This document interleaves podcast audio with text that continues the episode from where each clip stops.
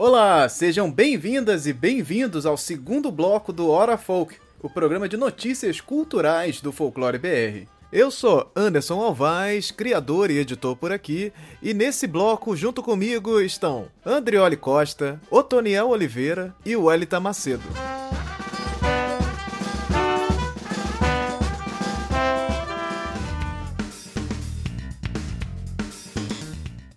O Guarani chegou no Teatro Municipal com uma nova versão aí, recriada aí pelo é, Ailton Krenak. Nosso querido Ailton Krenak, que está aí em destaque em tudo que é lugar, o cara tá, tá em todas. Ele agora teve essa. É, é, é ele guiou essa nova é, reformulação aí de O Guarani, essa ópera que foi é, composta em 1870 por Carlos Gomes, que é um importante é, compositor brasileiro de óperas aí, e inspirado no romance homônimo de José de Alencar, publicado em 1857. A ópera, o, o, a obra O Guarani narra a história de amor entre Peri, jovem indígena Guarani, e Cecília, Ceci, filha de um nobre português que que tem como plano de fundo a disputa em torno da exploração de terra por portugueses e espanhóis. E chegou no Teatro Municipal com produção é, é, pô, de destaque. Tem lá a Zahri, Zahri Tenterra, que fez aí a Maria Caninana na Cidade Visível. Ela está na, também como atriz na, na, peça. Temos o Denilson Baniwa na arte da peça também. Então, foi um negócio bem impactante e que pegou a galera assim. Eu não consegui. Eu, eu não estava em São Paulo nesse período, foi no Teatro Municipal de São Paulo, com toda a pompa do mundo. Queria muito estar lá para assistir, porque eu acho que foi sim um evento extraordinário. assim. Então eu acho que. É, ter uma ópera dessa, re, repensando, inclusive, todo esse lugar do, do Guarani na nossa cultura, e com aquele tapa na cara gostoso que a Ailton Krenak adora dar. E aí, a gente tá falando daquela é, é, do incômodo, né? Que é importante também a gente ter é, nessas obras. A Ailton Krenak é o cara para te causar incômodos, porque ele é muito certeiro nessas suas narrativas, nas suas ideias, nas coisas que ele propõe nos livros e tudo mais. Chegando aqui no, no Guarani, ele ocupa também esse espaço onde ele vai questionar que que.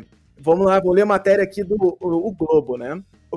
Por Ailton Krenak, a, a crítica modernista que se fez na época para o Guarani é não se passam de piadinhas sem grandes consequências. Não sei se o, o, verbo existe, mas a obra despessoa o sujeito e o transforma em uma figura mítica. E uma pessoa mitológica não precisa de comida, de terra e de vacina diz ele aqui comentando sobre a obra O Guarani, né, no, no jornal. Então, você tem o, o, o, Ailton tomando esse, esse espaço como criação, e também tem a galera da produção branca, não indígena. Então, você vai ter indígenas no palco e, e pessoas brancas também. Os cantores são, são brancos, ou cantores de ópera, né, que vão fazer ali um, um dueto com os personagens também em questão. Então, você tem essa, essa arte do Denilson Baniwa sendo projetada no palco também é uma, uma obra muito grande e que ocupou um espaço importante dentro do, do maior teatro de São Paulo, que é o Teatro Municipal, que os teatros municipais, o Teatro Municipal do Rio de Janeiro também, tem esse espaço de ser um lugar extremamente elitizado. Então, assim, é um lugar feito para elite, com uma pompa absurda. É difícil, às vezes, a gente conseguir ter acesso também, porque os valores dos ingressos e das coisas são caras. Então, ter esse espaço ocupado também já é muito importante. Então eles colocam ali uh, o, o, Guarani também dentro de um, de um, de um, de um lugar é, bastante importante. E no momento que a gente está também.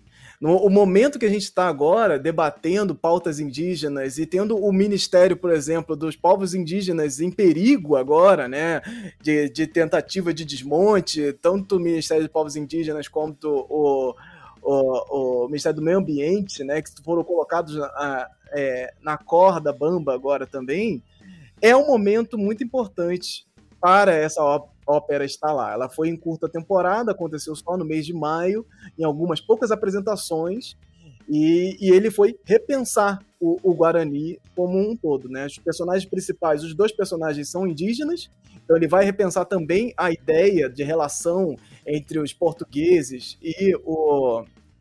É, é, portugueses e espanhóis com os indígenas, então ele vai trazer uma perspectiva mais indígena nesse lugar. É um trabalho muito interessante, é uma coisa assim que eu acho que vale, vale valeria muito a pena ele passar pelo Brasil, inclusive, ter outras, outras, é, outras apresentações. Mas o momento, é, eu vi uma é, galera comentando na internet do quanto isso é, temos narrativas indígenas acontecendo agora na TV, passando pela, pelos streamings e tal. E, e, cara, eu tava pensando nisso, né? Por quê? Né? Por que agora? Porque esses, esses streamings, eles, eles vão trabalhando isso durante os anos, né? Então você vai tendo essas narrativas sendo trabalhadas para chegar neste momento agora e temos esse lançamento de vários filmes, séries, uma produção como o, o teatral como Guarani também. E, e, e, você pensa, né? O que tivemos nos últimos quatro anos? um governo que simplesmente é, destroçou todas as pautas indígenas com muita pompa e certo orgulho, inclusive. Então passamos quatro anos desmontando o FUNAI, é, é, é, tirando os direitos de povos indígenas, é, não demarcando terras com, com orgulho também de, de presidente dizendo não vou demarcar um centímetro de terra, de terra para povos indígenas. E passamos esses quatro anos enraivecidos, pensando sobre isso, pensando nessas narrativas, pensando nesse, nesse jogo de narrativa feito pelo governo Bolsonaro.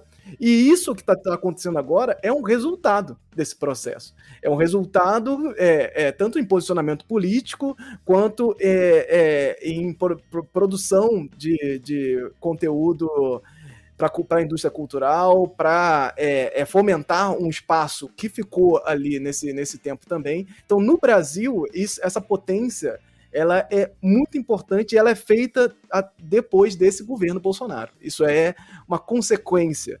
E uma consequência de resistência, uma consequência de, de uma galera tentando botar a boca no trombone mais um pouco. E isso é extremamente importante quando temos agora a, a, PL 490 tentando criar um marco temporal, né? Criando, tentando tirar direitos de indígenas, mais uma vez, tentando tirar terras, tentando é, deixar é, ainda os povos indígenas ainda mais isolados, né? Nesse sentido de, de debate. Então, é um momento para todas essas obras acontecerem, é um momento agora para a gente é, é, realmente enaltecer esse tipo de trabalho. Então, revisitar obras clássicas, eu acho que é uma coisa mais do que necessária também, também.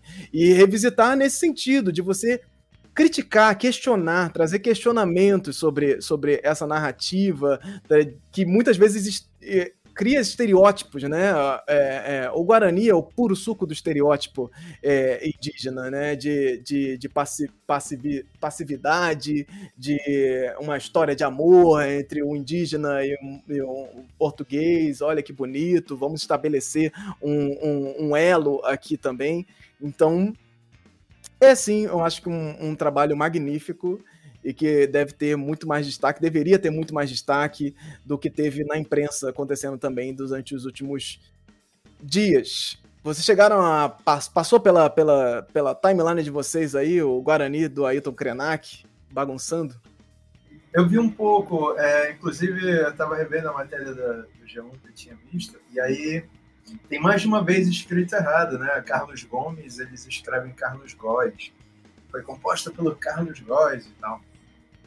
É, essa, essa obra, o Guarani, é muito curioso, né? Porque ela, como o André estava falando, é uma obra assim, do, é epítome do romantismo brasileiro e, e, constrói o indígena como de uma forma que faria o Rousseau ficar super orgulhoso, né? Aquele bom selvagem, cheio de virtudes medievais, como um cavaleiro da tábua redonda, silvícola, que, que é, não faria nem, nada feio a, ao Lancelot, ao, ao, Quem é que encontra o Graal? É o Gawain, né? Gawain que encontra o Graal, sabe? Com, com todos os seus, seus. E aí, a gente estava falando do Mário de Andrade.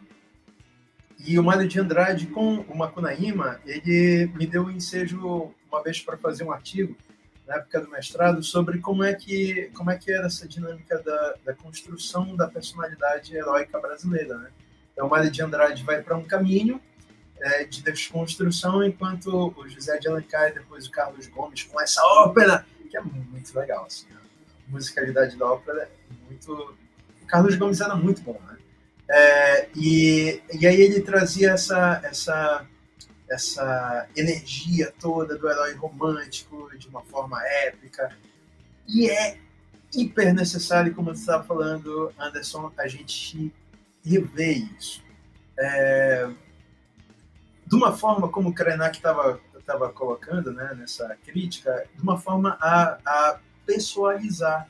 Porque quando você olha para alguma coisa, você olha de verdade, quando você dialoga com, com aquela coisa, você se abre para aquele conjunto de sentidos que aquilo tem. Quando você faz isso com um ser humano, você abre a possibilidade de você ver como um ser humano. É, o racismo, em todas as suas facetas, vem parte de um princípio fundamental de uma recorrência de você não olhar para aquele seu interlocutor como um ser humano. Você não pode olhar. Você tem que olhar para aquela pessoa que você está contratando no regime análogo à escravidão de um jeito que ela é inferior é, você tem que ter uma desculpa para isso. A desculpa de não, não pessoalizar aquela, aquela figura, sabe? Você tem que achar na sua cabecinha cristã uma forma de você olhar aquilo como uma coisa.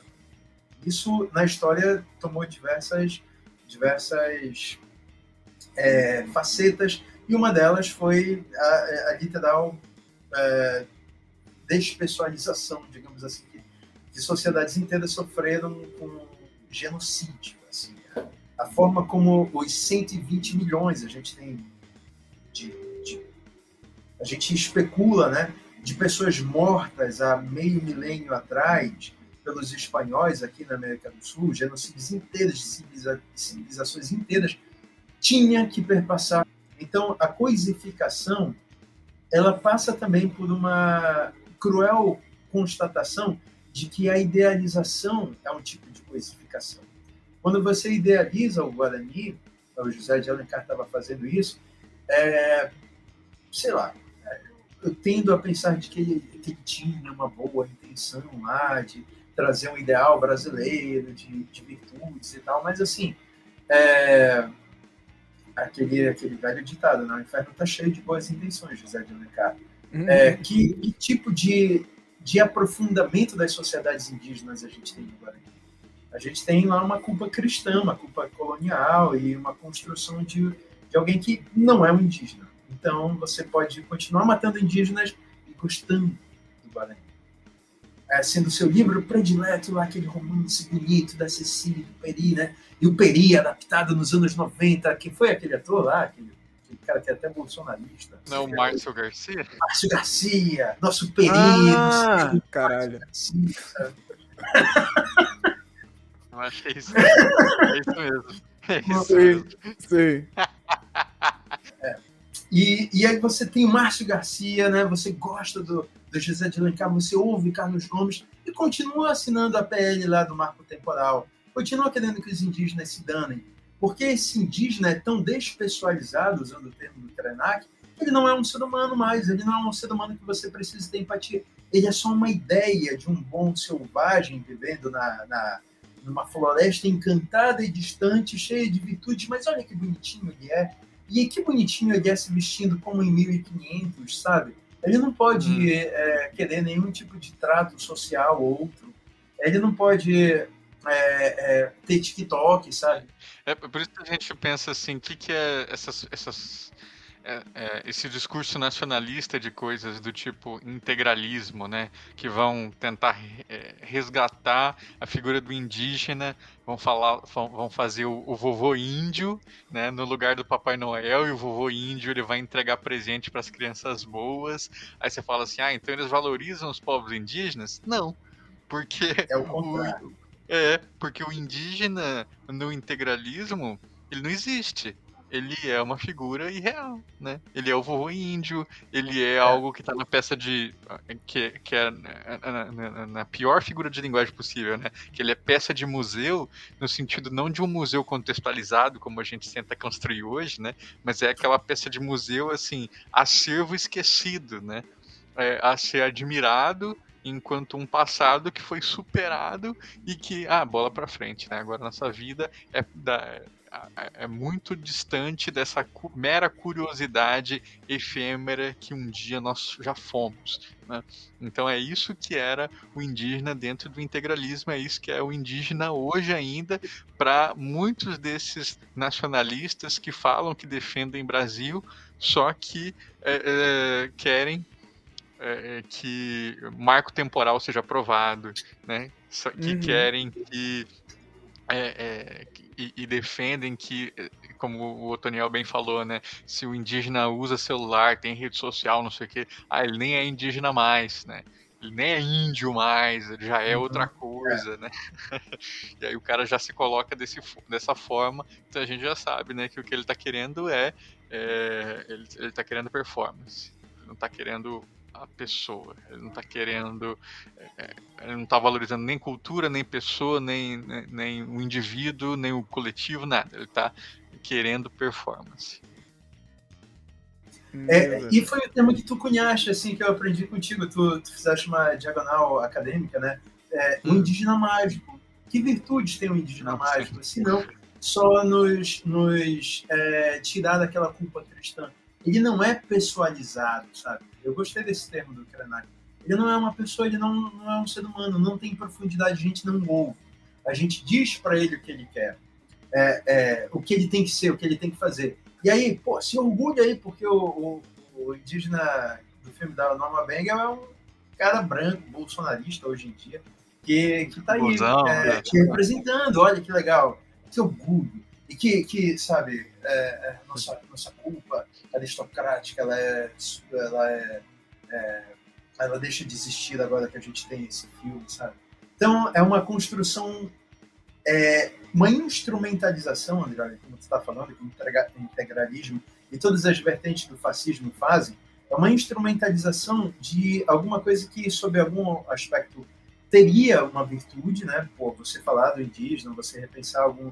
Mas do jeito que é feito, se a gente não se atentar para a forma como é feita, ela é o contrário daquilo. Uhum. Ela, é, ela é aquele último cara que estava, nem vou falar o nome dele, né? Mas é o último cara que estava na Fundação Palmares, uhum. sabe? É aquela, aquela forma assim de ficar elogiando a princesa Isabel, sabe? E a, aqui serve isso, aqui serve isso. Ao que serve a nossa deputada aqui do Amapá, uma que se diz o IMP, ela, a, a identidade como ela, ela se colocou lá para ser eleita foi uma MP, e ela, sabe, está lutando sobre, com pautas muito anti-indígenas. Essa instrumentalização de um, de um lugar de pertencimento, ela precisa ser vista e discutida para que a gente não ache que todas as questões se é, resolvem com isso, se resolvem com a gente ter um, um, um, uma ópera é, que o, o Carlos Gomes fez, e aí pronto, a questão indígena a gente trabalha muito bem. Não, sabe? A gente não trabalha muito bem com essa adaptação do filme dos anos 90. A gente tem o que de diferente nessa montagem dessa ópera agora, que o Anderson está é, tá colocando para a gente? Que de diferente, estruturalmente diferente a gente tem? dessa revisão, dessa recolocação, dessa, dessa percepção, que é um termo que o Anderson também, também ressaltou para mim algumas vezes, desse local de poder que tem essas figuras indígenas como constituidoras desse discurso. O Andreoli estava estranhando o lance do modernismo, é, eu fui buscar da onde que, ele, que, que veio essa, na, na matéria aqui, né? Então temos aqui a parte da matéria que fala sobre isso. O fato da ópera, essencialmente nacional, ser cantada em italiano em, em uma linguagem musical europeia e se tratar de um indígena que desiste de suas crenças para ser aceito pelo colonizador português e se casar com a jovem Ceci, começou a causar, gerar um certo desconforto já nas primeiras décadas do século XX, entre autores como Oswald de Andrade. Entre aspas, Carlos Gomes é horrível. Ele escreveu em um texto em 1922, meses antes da realização da Semana de Arte Moderna. Então, temos aí da onde que veio a questão modernista. Oswald de Andrade. Então o Krenak estava dizendo assim, tá, é uma crítica, mas é uma crítica insuficiente. É, Exatamente. É, não, não, é okay. não coloca uma crítica de fato. É só um, um da boca para fora, assim, falar, oh, é horrível, né? De fato, assim, é bem ridículo. É isso, então o, o Ailton Krenak, ele vem organizando isso. Achei muito bacana, muito legal. Denilson Banil arrebentando, pô, tá em tudo que é lugar agora também. O, e o Ailton é. Krenak mandando. Pô, parabéns, parabéns mesmo, porque é, é, é, precisamos de mais, é aquilo que eu comento aqui às vezes também, que a gente precisa de mais Denilsons Banil, precisamos de mais Ailton Krenak, precisamos de mais dessa galera tomando conta e fazendo barulho, porque é disso que a gente precisa. A importância de juntar essa obra clássica com pessoas indígenas de diversas áreas de atuação é importante para a cultura brasileira e para quem é indígena, a presença nossa no palco do espetáculo é importante para se ver finalmente nos representados. E a gente até agora teve esse repertório todo ocidental, vem esse corpo indígena, engole essa ópera, é a transformação do corpo clássico num corpo contemporâneo, moderno, num corpo indígena. Acho que mais do que antropofagia nesse caso, a gente pode chamar isso de indigenização. Esse é o presente e a gente está esperando que todo mundo viva esse presente com a mesma intensidade que a gente está vivendo.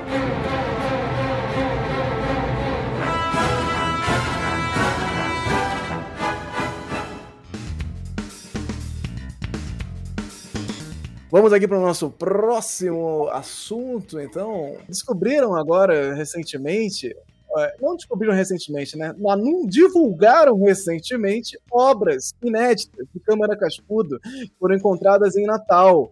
Então estão, estão lá no Instituto Câmara Cascudo sendo analisadas há muitos anos e agora vieram, vem à tona quais são essas obras e quantas obras são. E assim, são muitas. Então, Câmara Cascudo, o maior folclorista do Brasil aí, já tem diversos trabalhos, como o Dicionário do Folclore Brasileiro, é, é, a Geografia dos Mitos, falando de lendas, mas falando também de a história da alimentação, é, pô, é um calhamaço gigante, assim, é, pô, é um puta trabalho. E temos vários e vários livros de Câmara Cascudo que então aí a referência máxima, né? Quando a gente vai falar de folclore, a gente sempre. Câmara Cascudo está sempre ali entre os mais é, é, citados, né? Então, temos aqui esse, esse novo achado, que as novas obras é, escritas por. Nove, nove obras escritas por Câmara Cascudo, considerado o maior folclorista do Brasil, foram descobertas na biblioteca particular no Instituto Câmara Cascudo Ludovicos, em Natal, Rio Grande do Norte. Algumas de, de, delas são reconhecidamente inéditas. É, a, a, descoberta foi feita por Voldinei Ribeiro de Souza, restaurador de livros, responsável técnico pela manutenção e organização do acervo bibliográfico, documental e museológico da instituição. Temos aí, dentro desses trabalhos, tem um que eu achei um, um tema curioso, que é Buda é um santo católico. É, que, é uma coisa que ele coloca dentro de uma carta. É, é um questionamento, né? Buda é um santo católico? Cascudo comenta com Mário de Andrade sobre a, a, sobre a obra em duas correspondências. É, em 1925, e quando ele envia o, o índice, e em 1926, quando ele conta ao amigo, abre aspas, já lhe disse que o bispo de Natal pediu-me que não, não publique o Buda é um santo católico. Pois é. então, cara, é maravilhoso isso. Eu tenho, às vezes eu fico pensando assim, tem tanta coisa maluca que eu abro um arquivo do Word, assim, começo a escrever e penso, hum, está uma merda. Jamais publicarei. Aí penso assim, um dia alguém eu morro, aí alguém mexe no meu HD. Eu penso sempre. Juntar tudo isso e lançar. Será que é uma boa ideia? Não sei, sabe? Sinceramente, não sei. Eu penso sempre nisso quando rola essas descobertas. É, rola muito dessas coisas dos clássicos, tipo, é, a gente comentou há pouco tempo também do, do, do é, Tolkien, né? Que Uhum. O que não publicaram do Tolkien, né? Tipo, fizeram 300 publicações de coisas que ele jamais queria publi iria publicar.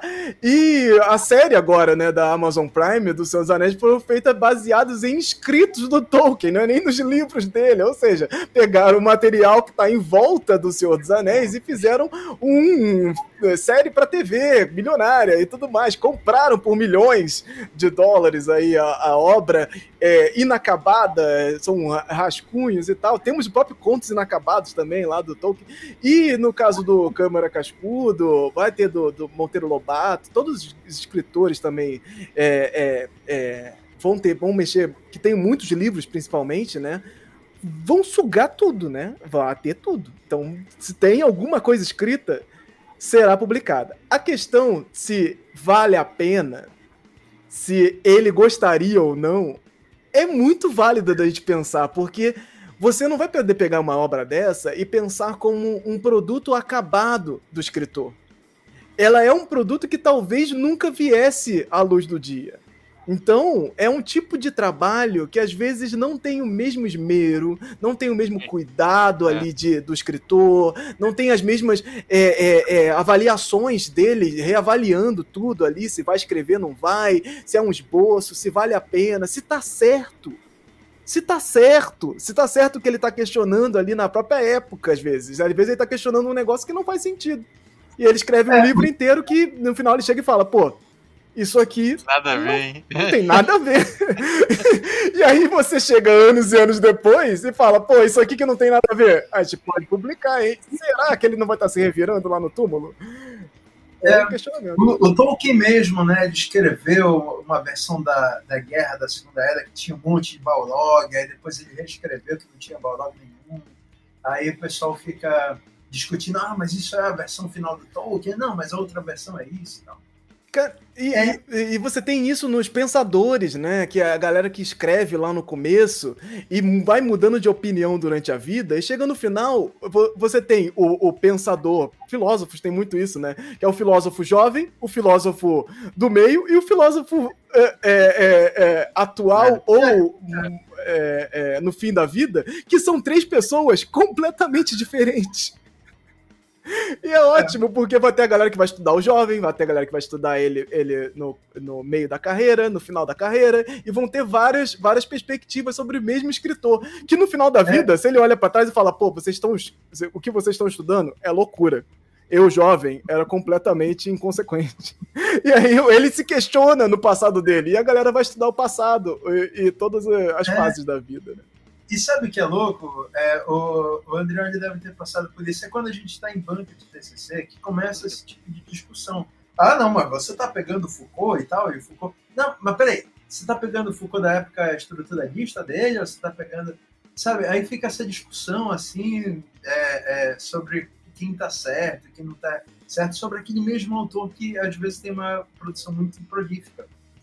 Eu gosto muito de dois autores, assim, é, dentre dos vários que eu gosto, eu gosto muito do Kafka, que foi um cara que quis tocar fogo nas obras dele todas. É, só publicou, né? Publicou Metamorfose, né? Publicou, acho que o processo só. O Castelo estava mais ou menos. Aí ele quis jogar fora um monte de texto que, se o amigo dele tivesse jogado fora, são textos maravilhosos, contos cultos, extraordinários, que eu, eu, eu, particularmente, foi as primeiras coisas que eu li do Kafka eu adoro. É, aí eu tenho um outro cara que eu gosto muito, que é o Gabriel Garcia Marques, e ele tem um livro chamado Oito Contos Peregrinos, onde ele disse, não, eu comecei escrevendo uns 60 contos, tinha uns 60 contos, aí eu fui dizendo, mas quais são os realmente bons? É a metade disso, 30. É, mas desses 30, o que, que realmente tem alguma coisa a dizer? Aí, a metade disso, uns 12. Aí desses 12, é, como eu não estou me repetindo aqui na temática?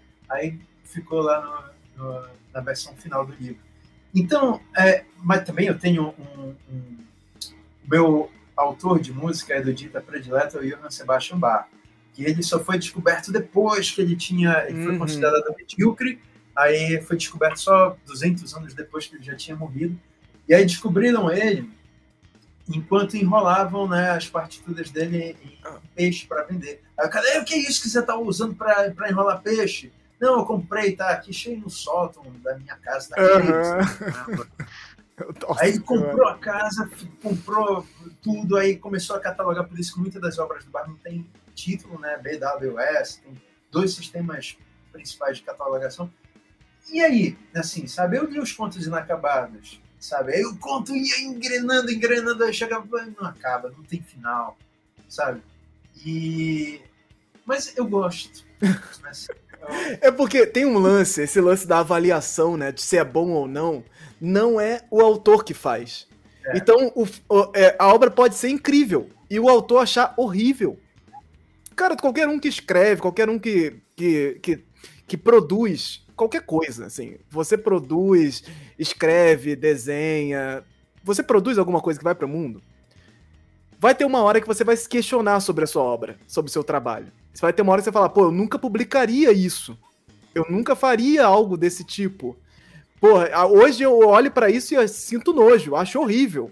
E aquilo é, fez parte de você em algum momento. Você vai olhar e falar, pô, que horrível isso. Tem assim, é super comum, é uma ideia comum. Você vai olhar e falar, não, não é legal. Não...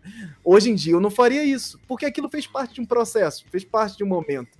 E vai ter a galera que vai olhar aquilo que você achou horrível e vai achar incrível e vai achar coisa genial, vai achar, tipo, a melhor coisa que a pessoa já leu na vida. E quem faz essa avaliação não é o autor. Mas o autor tem esse lugar ali de posicionar o que, é, o que é, é, tá dentro do crivo dele para ir a público ou não. Então tem várias coisas que vão ser só esboço, que o autor não queria que aquilo fosse público, porque é esboço é uma ideia que às vezes ele mesmo não soube desenvolver, não teve tempo para desenvolver, não parou para pensar direito, só era mesmo uma ideia. E aí a ideia vai, vem a público como algo já no, depois da vida da, da, pessoa, né, como um status de gênio, de uma pessoa que tem um museu, de uma pessoa que tem um instituto todo é, é focado nas obras dele, ele tem um outro carimbo, né? Essa obra antiga ali, que ele gostaria que não viesse a público, vai ganhar um outro carimbo, que é o carimbo dessa vida final. Não é o carimbo desse jovem ali que estava escrevendo, pensando no que escrever. É o carimbo da vida final. Então você vai pegar uma obra agora, dessas nove obras do Câmara Cascudo, eu não vou pensar num, num em nenhum momento da vida do, do Cascudo. Eu vou pensar no Cascudo final. Eu vou pensar no, no tudo que eu já li e falei, pô, que é muito legal eu vou, vou, vou entrar nessas obras na mesma perspectiva. E se a pessoa não gostar, ela vai ficar meio, putz, mas é cascudo, né? Pô, como é que não é tão bom? Como é que não é legal? Como é que não é. Porque talvez talvez essas obras devessem vir com um grande prefácio ou alguma coisa dando uma anotação sobre, olha, talvez você não goste disso, mas porque era uma, é um esboço, é uma ideia, é uma coisa que não era talvez. Você tem mais títulos aí, Anderson? Então vamos lá, os títulos aqui da, das obras. Caveira no, no campo de trigo e outros poemas inúteis. é um... olha aqui, olha aí. Será que isso devia vir a público? Será? É, olhando John Bull. John Bull é a personificação nacional do Reino da Grã-Bretanha, criada por Dr. John Arbonneau em 1712. A obra é dedicada a Assis Chateaubriand, embaixador do Brasil na Inglaterra, cuja presença é inarrável nessas recordações. Tipo, what? No cotidiano brasileiro, história antiga da, do Ceará Mirim, história da literatura no Rio Grande, Rio, Norte Rio Grandense, ruas da cidade de Natal, do Natal, livro de linhagem, obra, do, obra onde o autor discorre sobre a genealogia de sua família, tanto pela linha paterna quanto a linha materna. Olha, ele analisando a própria família. O índice dos capitães, capitães morais, e governadores do Rio Grande do Norte. Capitães morais, presidentes, vice-presidentes em exercício, governadores, vice-governadores em exercícios, inventores e governadores do Rio Grande do Norte no período de 1598 a 1935 são o foco da obra. Gente, será? Olha, hoje em dia ia ser postagem dele no Facebook. Total, tipo, total. Gente, total, olha só aqui, ó. Total. Que curioso esse vice-presidente, vice-rei. o, o Cascudo tem um livro que eu tentei ler. É, que é a única ficção que ele publicou, que foi um médico amigo dele que convenceu ele. Falou assim: pô, esse livro de ficção seu aí é muito bom, deixa eu lançar na minha editora. Ele, ah, quer lançar, lança. E, gente, é muito ruim. Chama Canto de Muro. Quem quiser, procura aí, é facinho de achar, não tem no Kindle e tal. Canto de Muro é, é um, uma história que ele escreve é, que é, são assim. São os bichinhos que vivem no canto do muro. Aí você pensa assim, ah, vai ter uma metáfora, né? Você, você vai pensando assim, ah, ele vai pegar, sei lá, a lagarta e essa lagarta ela vai ser tipo a metáfora para alguma coisa. Não, esse é o momento que o cascudo aproveita e começa a, a usar todo o seu conhecimento é, biológico sobre a lagarta. Meu então Deus. ele começa a falar assim, tipo assim, é, a lagarta desce o muro. A lagarta também é conhecida como, aí o nome científico da lagarta, ela nasce assim, aí ela cresce por tanto tempo, aí ela solta o, o casulo, aí ela vira borboleta com tanto tempo. Isso é a ficção dele. Isso é a ficção dele. O que, que é isso? Assim, só lançou porque era amigo. Só lançou porque era o amigo dele. É, mas, mas assim, É é, legal que a gente entende a genealogia do autor. O Câmara Cascuda ele tem um impacto muito grande em vários aspectos. É legal, eu tô brincando assim, mas é muito legal a gente descobrir o que, que ele pensava sobre outras coisas, que ele não era tão bom na ficção. Uhum. É, a gente estudando ele academicamente é muito legal. E é interessante, assim, a gente não sabe como é que vai ser o impacto dessa obra, né? Mas é interessante quando às vezes ela vem e contradiz algumas coisas que a gente tinha estabelecido Ah, sim. sobre o autor. Tipo aquele Anderson que a gente estava conversando, da autora do, do Sol Nasce para Todos, né? A Harper Lee, que ela publicou só no final, é, recentemente, uma continuação do, do Sol Nasce para Todos, né? E aí ela mostra que o, o personagem principal, que é uma base é, é moral para os estadunidenses, ele é, na verdade, um sacana, um grande sacana. Ele é meio racista e tal, ele é um escroto com a família. E, e então é muito interessante a gente ver assim que é uma base moral para toda uma sociedade. Na verdade, a própria autora queria que fosse o contrário, né? Ela, ela, ela isso. Achei que você ia falar dos cadernos negros do Heidegger, que aí aparecia que ele, tipo, apoiava o partido nazista na, na encolha. assim. Uhum. É isso, gente. Então, nove obras aí de câmara, novas, inéditas de Câmara Cascudos estão chegando aí.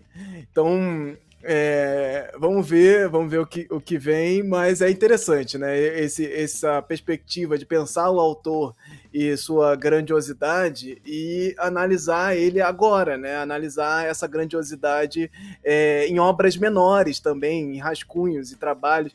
É interessante, mas de fato, pensar isso como, pô, talvez causasse um certo incômodo neste autor em vida, é algo que a gente deveria é, levar em consideração, porque é, essas obras, depois que a pessoa é, já é póstuma, né, essas obras póstumas, é assim, é um negócio que pode vir bem, mas é uma coisa que fica como um documento histórico. É um documento histórico da vida deste autor. Então, Câmara Cascudo, como figura icônica, ele vai ter sua vida inteira é, é, destrinchada nesses detalhes. A galera que estuda profundamente isso vai ter aqui um prato cheio para novas possibilidades de Câmara Cascudo. Então, é, é, é uma coisa interessante, mas que traz esses questionamentos, sim.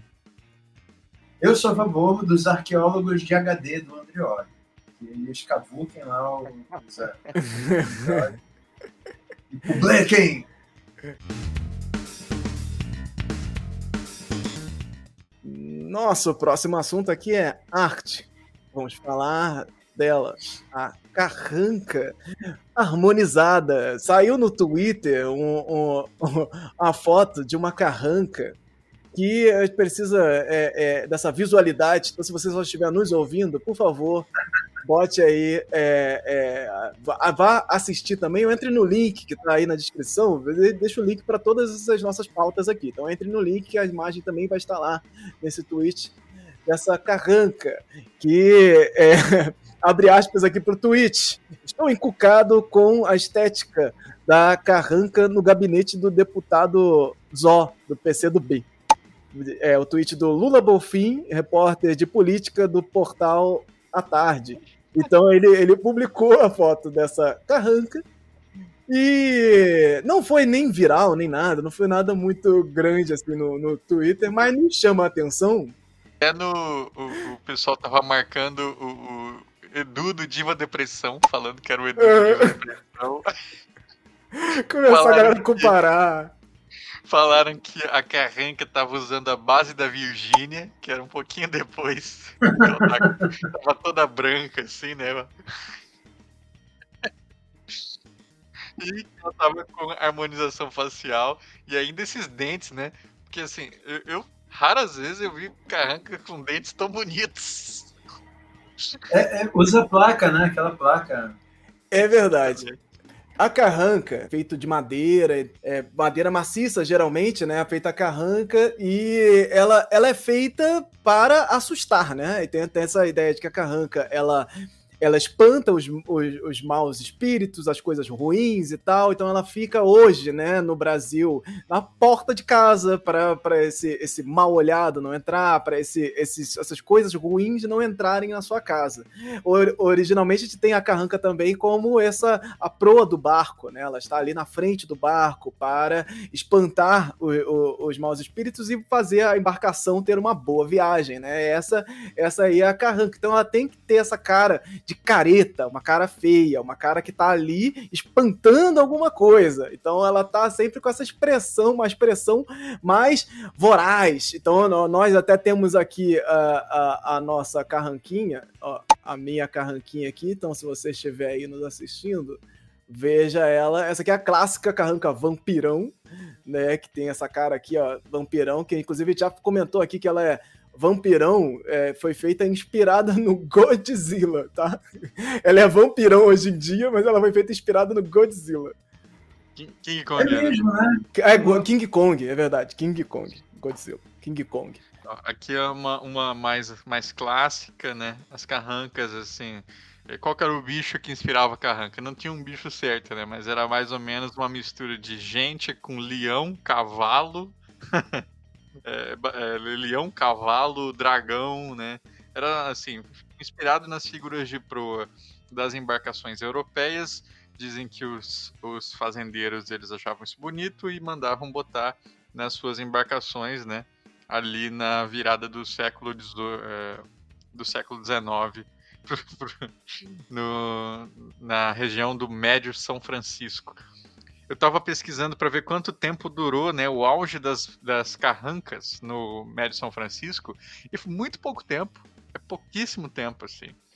É tipo, é, de 1880 até 1920, mais ou menos, sabe? É uma coisa de 40 anos só que é o auge delas, porque é o tempo em que você tem as grandes embarcações a, a, de madeira vão sendo substituídas por barcos a vapor e a gasolina, a motor a explosão.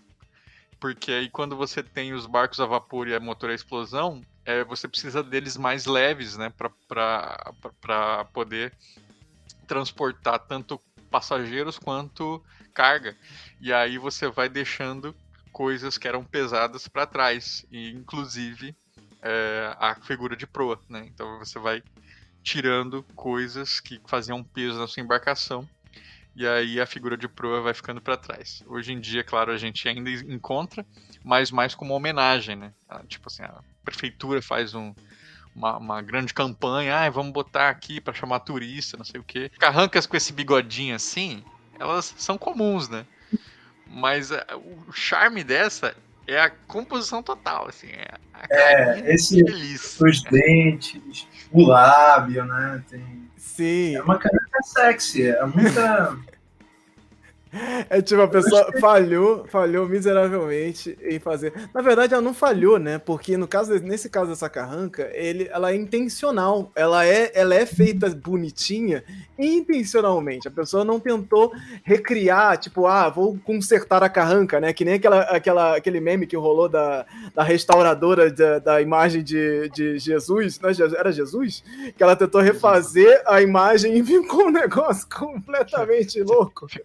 Tipo leão, aqueles leão de prefeitura Ana que Cecília, né? tenta, tenta refazer. Temos aqui a carranca que o André compartilhou com a gente, que é a carranca xoxa. Olha aqui a cara dela. É. Esse bigodinho é muito legal, né? É Mas- bigodinho demais. José bigodinho. Sarney, né? É, é muito Sarney. Eu fui procurar de onde é esse Zó. Ele é da Bahia, né? Porque se ele Sim. fosse, sei lá, Não. maranhão, ele podia ter alguma coisa mais do Sarney. Eu achei meio parecido com o Sarney, mas eu achei que era da velha. eu achei. E eu fui procurar esse Zó do PC do B pra pensar, pô, é, qual é a relação dele com a carranca? Será que tem outras carrancas no gabinete dele? Eu queria ver onde é que ela ficava exatamente e tal.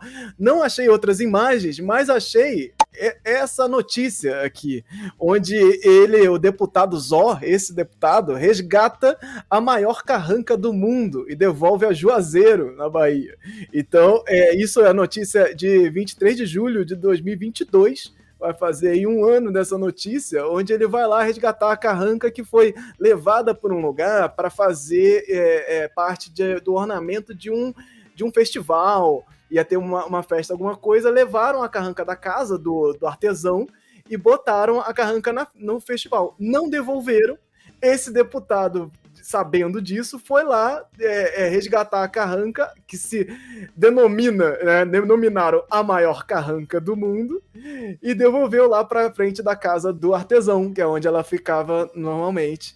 Então, se for, olha o se fosse tamanho. comprar uma carranca dessa, você pensa a grana que não é, cara.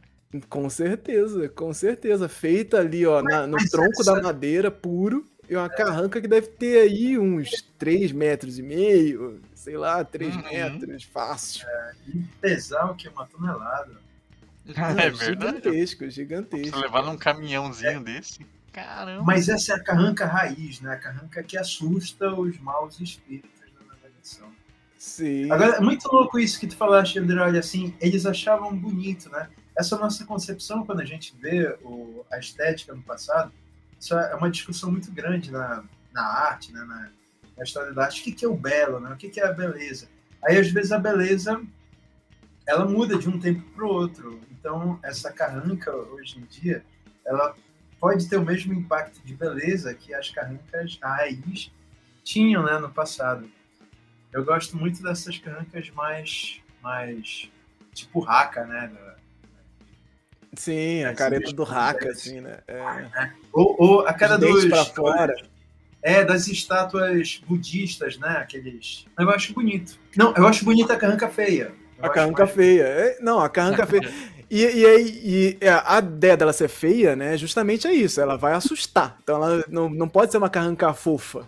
Ah, a carranca fofinha. Temos aí até a Mayara Lista aí, nossa, nossa amiga aqui do, do Folclore BR, que fez lá o quadrinho onde a menina não, não conseguia fazer carrancas feias, ela só fazia carrancas fofinhas. Então, é, é- é- essa é uma dificuldade, né? Não, não pode ser fofinha, você não pode estar dentro do seu, do seu senso estético de ser bonito. Ela tem que ser caretuda mesmo. E aí tem essa coisa da cara, cara de carranca, né? Que entra aí pro nosso, no nosso jargão popular, né? O cara, a cara de carranca é uma ser o carrancudo, é você tá com essa cara feia, essa cara, tipo, forçando uma careta. Então tem, tem que ser, tem que ser, esse é o, o cerne da carranca. Não pode ser fofinha, não pode ser harmonizada. A carranca harmonizada, ela é esse o novo ícone que a gente tem agora aí Folclore BR, a carranca harmonizada. Não, cara, adorei essa carranca, adorei o mullet dela, adorei que é bem. Ó, essa aqui, ela, ela tá tão enjoada de ver caboclo d'água, de ver visagem. ela já. Ai, mais um dia, ai, mais uma assombração. Vai, vai, vai. Essa aqui já é a carranca já aposentada, já, aquela carranca que já tá ali rodadona, já, tipo, ah, lá vem. Mais um, saia, show, show, show, espírito ruim. Ai, saco. Não tem como. É, é uma coisa que esse cara trouxe pro ambiente dele de trabalho é alegria. Porque não tem como você não olhar para ela e, e não rir. Tirou a sobrancelha, ácido hialurônico na boca. Não, isso. Essa olheira rosa aqui. Ela tá drogada. Claramente, essa, essa carranca está sob efeito de drogas. Olhinho vermelho. Essa olheira aqui.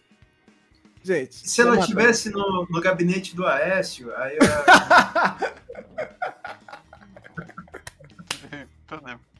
E é isso, gente, é isso. Pô, é, ficamos aqui com essa, esse momento, momento análise de carranca.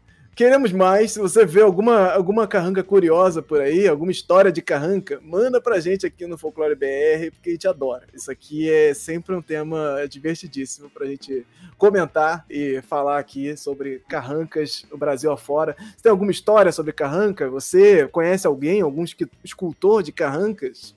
Manda pra gente, porque é Podia muito ser um- importante. um quadro fixo, né? Assim, comentários sobre carranca. Comentários sobre carrancas Brasil afora. Carranca do Man- mês. Mande a sua Carranca do foto mês. de carranca e a gente vai comentar sobre ela aqui, a carranca do mês, caraca. Muito bom. Pô, seria maravilhoso isso, gente. Mandem aqui, carranca do mês. Vamos vingar? Vamos vingar o carranca do mês? Manda essa foto sua carranca aí. Ó, aquela que tá lá na sua rua também. Tem muita carranca aí na rua, em frente a, a, a Casas de Santo, né? Que, que a gente fala no Rio de Janeiro. Tem várias carrancas assim, que ocupam ali um espaço. E mande uma foto. Mande a foto aqui da carranca pra ver se entra na nossa carranca do mês.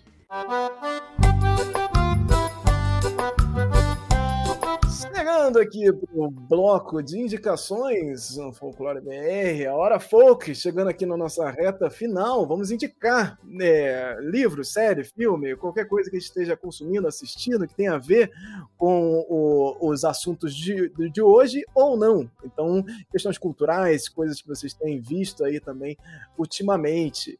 Eu vou, vou falar aqui que eu queria pegar, inclusive, esse livro, Carrancas do São Francisco, é, Paulo Pardal. É um livro muito baratinho. Olha, o, o livro ele é bem grande, tem, tem é, é, fotos no, no livro também, então vai contar. É daí que tem essa Francisco. carranca. Essa Ah, carranca é? triste aí, é daí. Pô, esse livro é muito, muito bom. E, cara, tá lá, 17 reais. É, às vezes tá 15, tá a menos. Isso aqui é, é precioso demais, gente. É você que tá, às vezes, buscando um livro de carranca. Tem aquele que é maior, que eu esqueci o nome agora também. Que é, é, eu, eu de vez em quando indico, mas ele é um grandão de arte mesmo, com fotografia e tal. Mas é caro, cento e baralau. E esse aqui é curtinho, baratinho, tá sempre na promoção. Pô, Pedro Paulo Pardal, Carrancas do São Francisco. Se você quer saber um pouco mais, entrar aqui um pouco na coleção, ele vai pegar lá desde o começo das- da, da ideia da carranca e vai trabalhando ela no, no São Francisco. Muito, muito, muito legal. Acho que vale, vale super a pena. E dessas dicas que a gente dá aqui, às vezes, eu tô começando a juntar elas lá no folclorebr.com/barra dicas. Então, se você for lá no folclorebr.com/barra dicas, vai encontrar várias dicas de livros e coisas que a gente comenta e sempre indica aqui livros eh, para iniciantes aí na- nas artes da cultura. Então estão tão lá indicadas e entrando nos links lá você pode até ajudar o Folclore BR aí com a comissãozinha na Amazon, pode ser também. Então vá lá, apoia lá o Folclore BR, vai folclorebr.com/barra dicas para é, acessar esses e outros livros é, lá também. Eu quero deixar outra dica aqui, que seria minha dica principal, que é vocês irem a- ouvir o podcast História Preta. Eu tô ouvindo agora o, o podcast, ele é do Thiago André, um comunicador, faz um trabalho já aí há alguns anos é, relacionado a histórias, a cultura preta mesmo, personalidades é, é, é, negras da história. E ele tá com uma série agora que é sobre a Carolina de Jesus.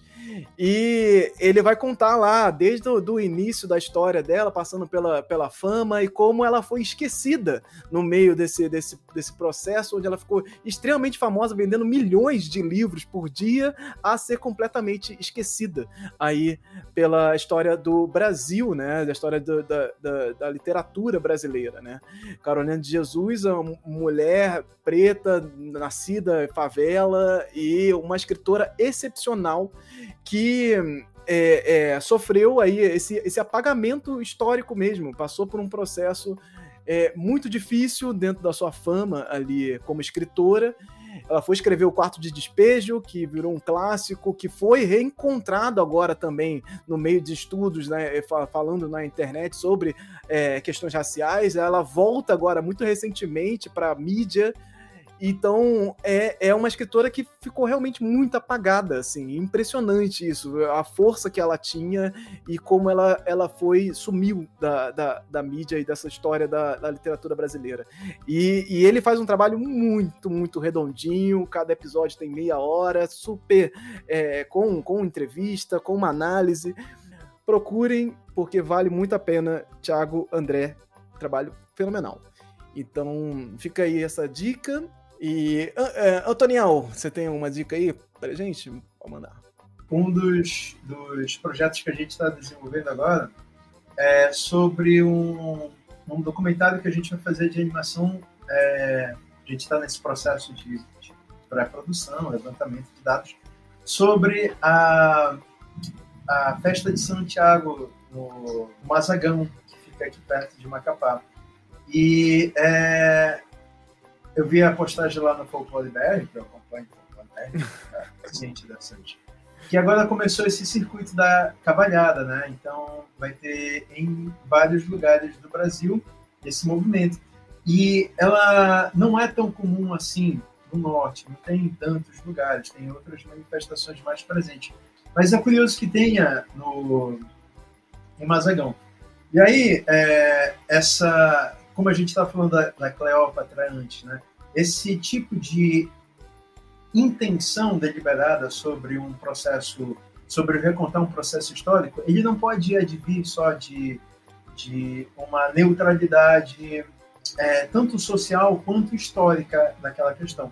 Que nem a gente estava discutindo sobre a tecnologia, e a tecnologia não é um elemento apolítico ou ahistórico, a forma como você conta alguma coisa dentro da indústria cultural, ela também não é. Ela não é a política, ela não é a histórica. Ela precisa ter um contexto, né? A carranca, ela fica bonita hoje em dia desse jeito, mas ela está dialogando com o zeitgeist de agora.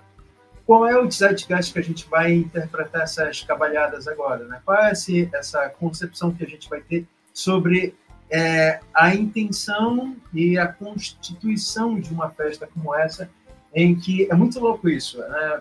É, só para quem não conhece, as cavalhadas geralmente contam a história dos mudos contra os mudos muçulmanos contra os portugueses, é, europeus e, e brancos.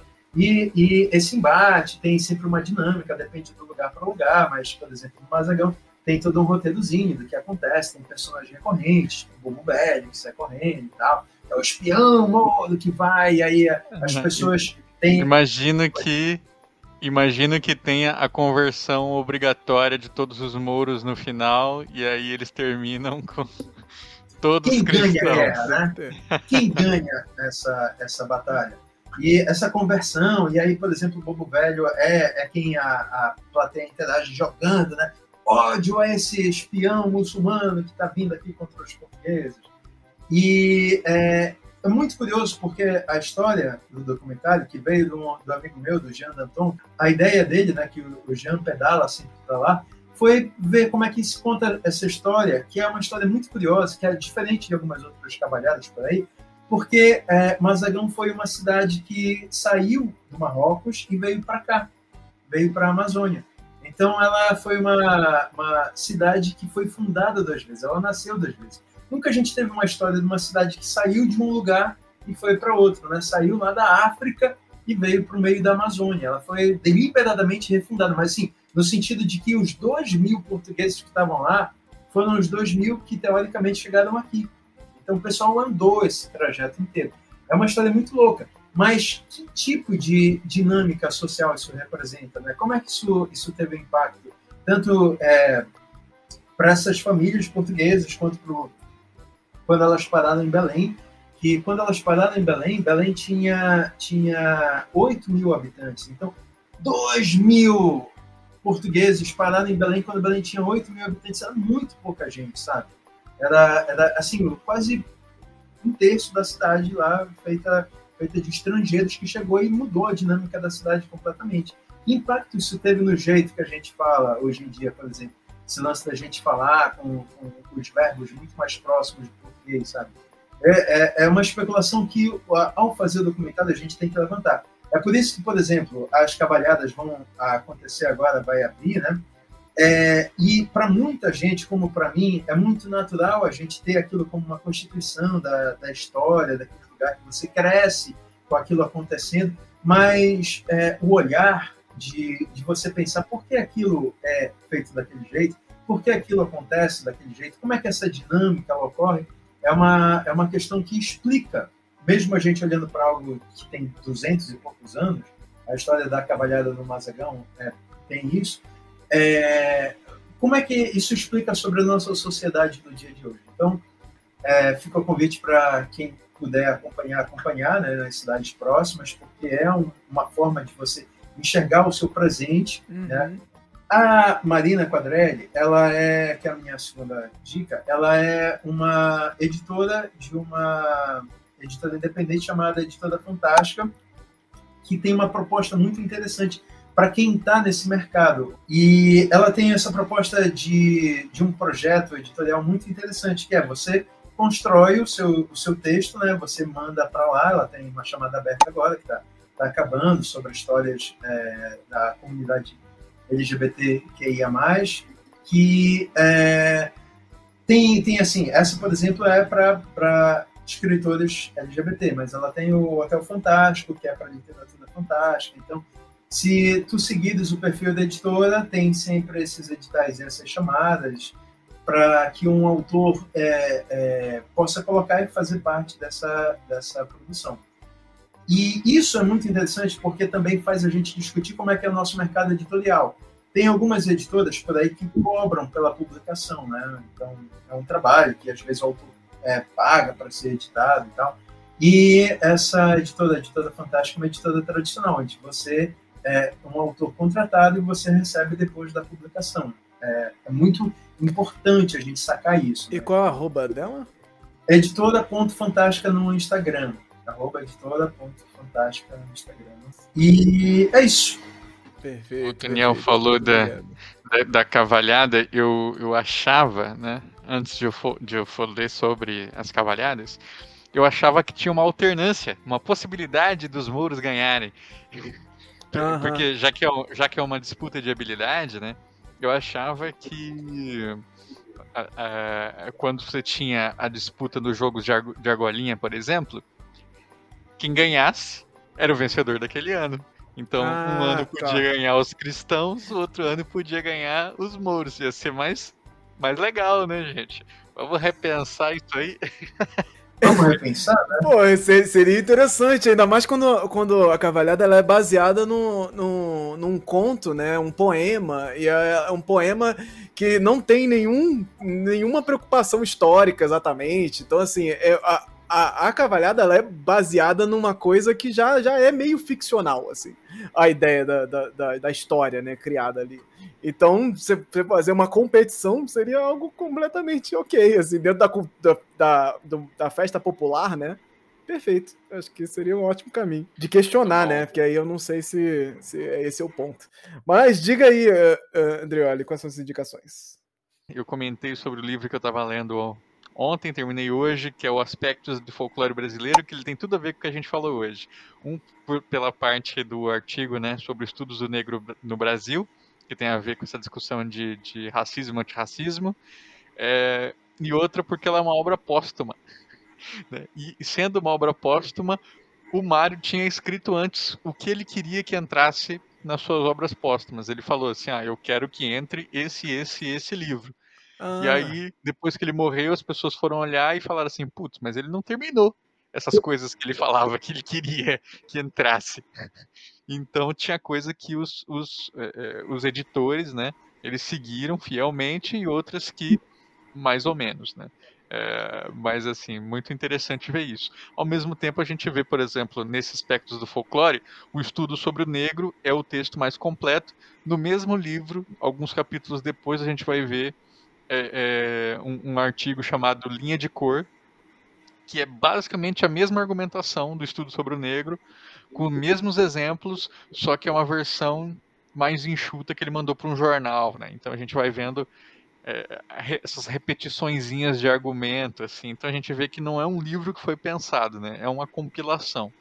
Então, a, a título de curiosidade é muito interessante, mas é, a gente vê, claro, né, que não é não é uma obra assim fechadinha, mas é legal. Acho que vale muito a pena. O Mario é super crítico com tudo. Ele era crítico com ele mesmo, ele é crítico com os outros. E ele começa já falando assim, ó. É, a ciência do folclore no Brasil é uma bagunça. Tem gente que fica mentindo sobre as coisas que faz. Ele pega um cara, né, ele fala assim, ó, esse fulano de tal aqui, Afrônio, Afrônio Peixoto, ele, ele, ele compilou mil quadras populares e dessas mil, ele inventou 250. Porque ele falou que o povo é, é, é não sabia criar coisas bonitas. Então ele foi lá e inventou 250 e melhorou as outras 750. Então, não confie em nada disso que ele escreveu. E esse trecho tinha sido retirado do artigo originalmente publicado a pedido dos editores, que os editores acharam muito agressivo.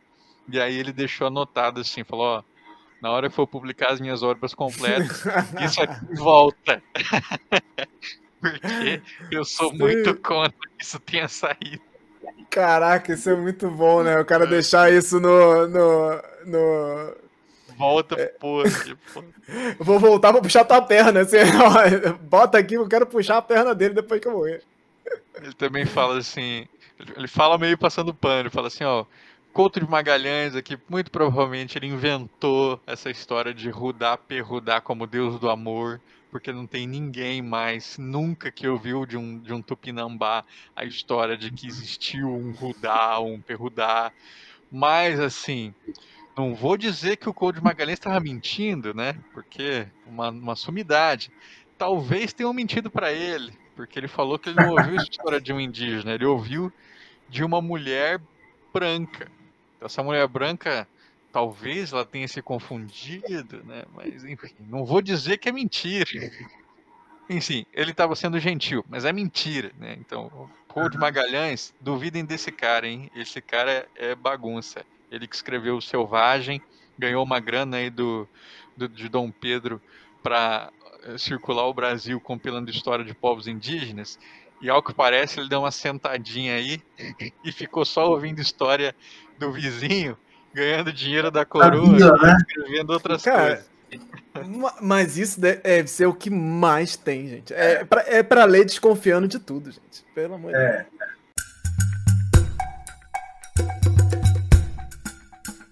Chegamos aqui ao fim desse programa maravilhoso, a Hora Folk do Folclore BR. Estamos aqui novamente trazendo essas notícias culturais, falando com vocês aqui sobre as novidades as coisas que têm acontecido aí mesmo quase não conseguindo, mas estamos aqui reunindo o time maravilhoso. Otoniel, muitíssimo obrigado, sempre presente também quando a gente precisa. Já já, já vou oficializar aí Otoniel e Welita como time recorrente, já tá parte do já faz parte dos Vingadores do Folclore também. Vamos lá, a iniciativa Vingadores, o Otoniel já está presente.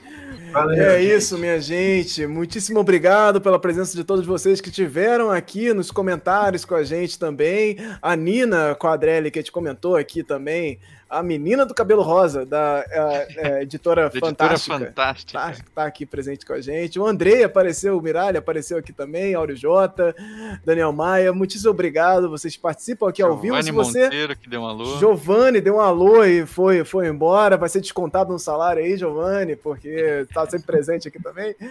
Mas é, agradeço demais a presença de vocês aqui. Se inscrevam no canal aqui no Folclore BR para mais também, para a gente ficar aqui sempre atento nas coisas que que estão vindo por aí. Estamos em junho e o que, que tem? Final de junho, passando ali para o começo de julho, Festival de Parintins também. Então fica esse outro vem aí, mais uma live de 7 horas assistindo o Festival Folclórico de Parintins. Já está garantido aqui também, porque nós vamos fazer isso. Não sei se vai ser no último dia, como da, da outra vez, vamos fazer outras, mas vai rolar. Então.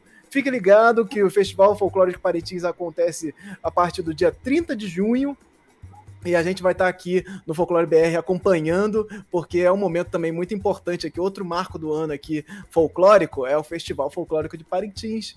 E mais uma vez estaremos aqui debatendo sobre ele. Então estejam aí ligados e atentos e a gente se vê. Até a próxima, gente. Tchau, tchau. Muitíssimo obrigado, todo mundo. Até a próxima. Beijo. Tchau, tchau. Tchau. Chegamos ao fim deste bloco do Hora Folk, um programa de notícias culturais do Folclore BR. Esse programa agora ele é geralmente dividido em dois grandes blocos, então dá uma olhadinha aí no seu aplicativo para ver se você não perdeu alguma parte. Procura seguir esse projeto pelas redes sociais. Tem trocentos conteúdo rolando aí pelas redes sociais, no site e tudo mais. Então dá uma olhada, busque Folclore BR tudo junto ou acessa lá folclorebr.com/links, que lá nesse site você encontra tudo que é link, fica molezinha. Não deixe de reagir no aplicativo onde você estiver ouvindo, assistindo, dando aí suas estrelinhas, like, curtida, voadora, peteleco, o que você puder dar aí no aplicativo, você reagindo, avaliando o programa ajuda e bastante aqui pra gente. Quero deixar um agradecimento especial aos nossos queridos apoiadores do Folclore BR. Se você quiser e puder, considere lá apoiar financeiramente um projeto que busque valorizar a cultura popular, colaborando aí com a estrutura para manter esse trabalho vivo. A partir de 5 reais você pode apoiar lá no catarse.me barra folclorebr e aí tem uns benefícios lá também, mas você pode apoiar também de forma independente com qualquer quantia através do Pix com a chave olá@folclorebr.com. Então fica aqui meu muitíssimo obrigado aos maravilhosos André Kenji Arakaki, Camila Barbosa Fonte Soares, Emily Yoshi Sasaki, Família Alves Misfield, Márcio Luiz Quedinho, Silvana Xavier Reis. Saibam que vocês ajudam a manter acesa a chama dessa fogueira que ilumina essa grande roda de bate-papo sobre cultura popular e espero que ela possa seguir acesa e seguir também encantando vocês. Esse programa foi produzido, editado, organizado e coisado por mim, Anderson Alvaz.